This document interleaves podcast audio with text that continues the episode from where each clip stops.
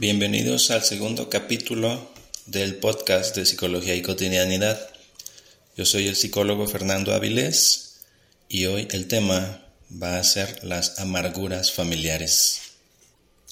Este tema es una reflexión que tuve esta semana, dado que hace algunos días visité a mis papás y entre la conversación surgió una pregunta, una que creo que toda familia tiene sumergida en alguna parte de su núcleo fue por qué las familias se separan tanto, por qué algunas personas se apartan demasiado.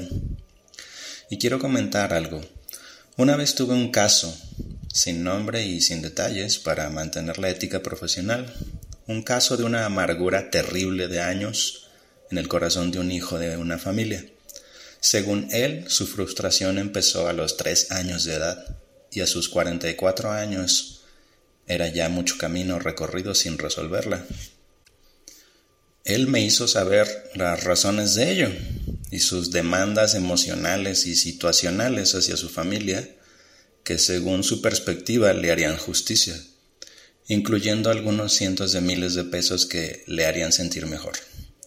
Pero llegó un momento, muy pronto, porque ni siquiera logramos realmente iniciar un proceso terapéutico, dada su propia indisposición a la terapia, un momento en el que entendí algo y se lo dije. Le dije que estaba de acuerdo con él en que algo le debían, en que alguna deuda había, pero que a la vez era muy notorio en nuestra conversación que nada parecía ser realmente suficiente para pagar el precio de la amargura que él cargaba.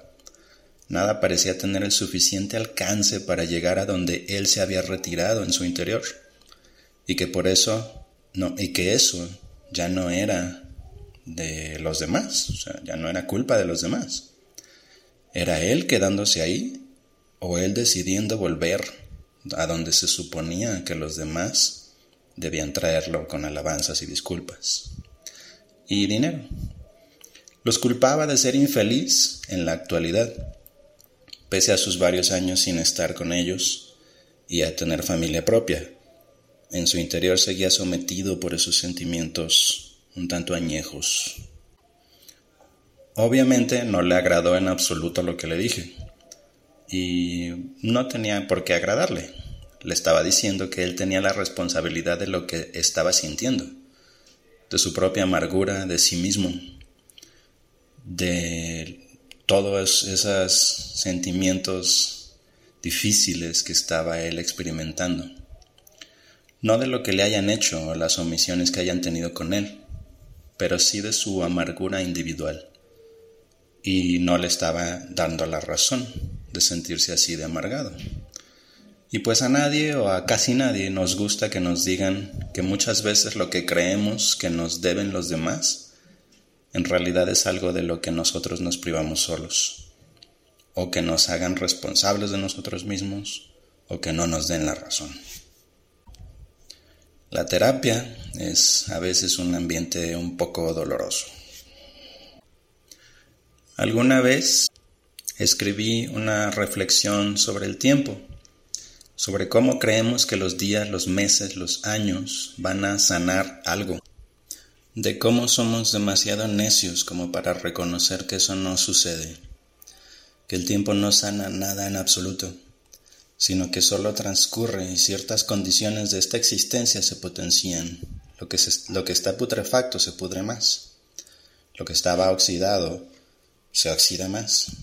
Y lo que no servía sirve aún menos. No por guardar, por ejemplo, en un cajón una mandarina medio pasada, regresarás en una semana y la encontrarás renovada y maravillosa.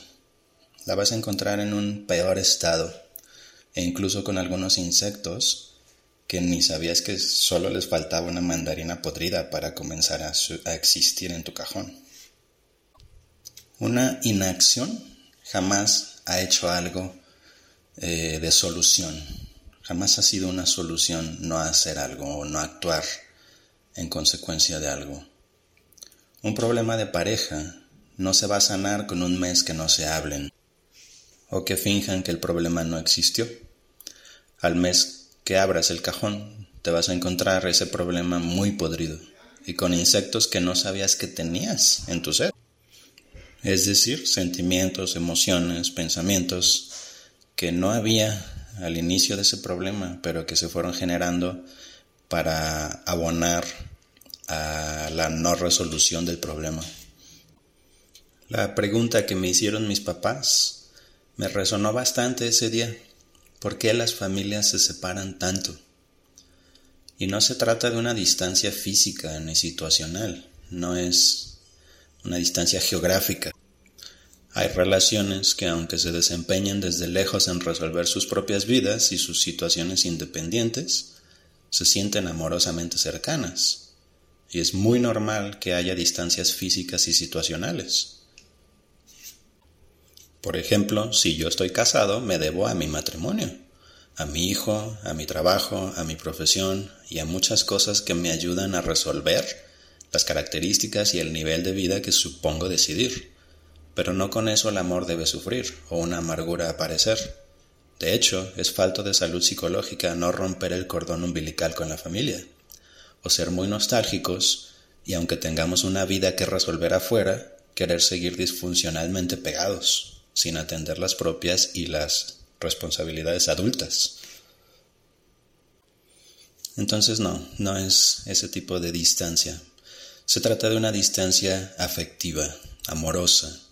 Se trata de resentimientos, culpas, enojos rancios, esa distancia que sí genera amargura. Y mi respuesta a eso es que una familia o una persona se llegan a separar tanto, casi inalcanzablemente, de quien aman o amaban, porque no se tiene la valentía o la disposición de resolver, de tratar asuntos, de hablar con franqueza, de vivir vulnerables, de tener momentos difíciles, tal cual de extirpar la gangrena. Y con vulnerabilidad no me refiero a debilidad, por supuesto que no. Me refiero a apertura, a disposición, a esa franqueza necesaria. Mucho se habla de la falta de perdón como un tema muy necesario para solucionar. Y claro que lo es. Yo hablo mucho de eso cuando doy clases en un instituto bíblico.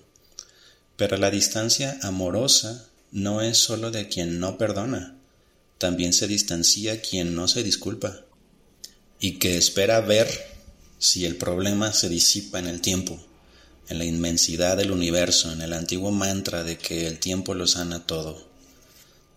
Tanto la falta de perdón como la falta de disculpas son inacciones severamente dañinas, que detrás únicamente tienen argumentos como no sé cómo resolver esto, pero tampoco tengo muchas ganas. Tengo suficiente vergüenza de lo que pasó como para no mirarlo. Tengo miedo y prefiero evadirlo, etc. He tenido la oportunidad de atender parejas jóvenes que ya presentan ciertas amarguras con problemas de cuatro o cinco años de añejamiento. No se diga un problema de 30 años. ¿Te imaginas la amarga distancia recorrida?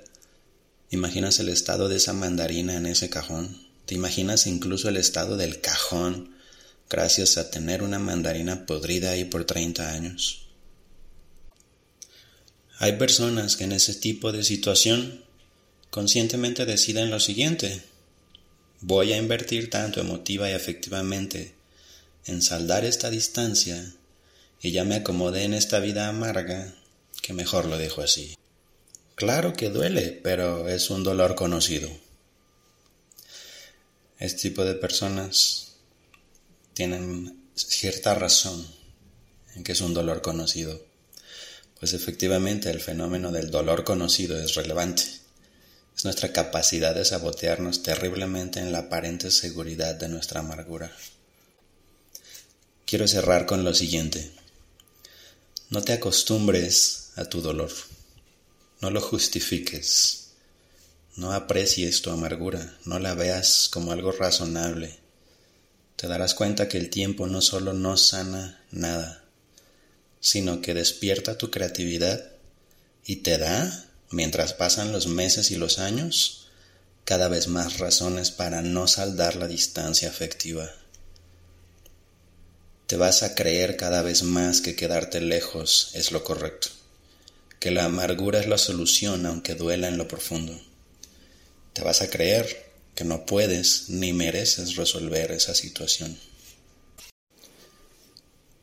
Agradezco de todo corazón hayas escuchado este segundo episodio del podcast de Psicología y Cotidianidad. Soy el psicólogo Fernando Avilés y estaremos publicando más episodios.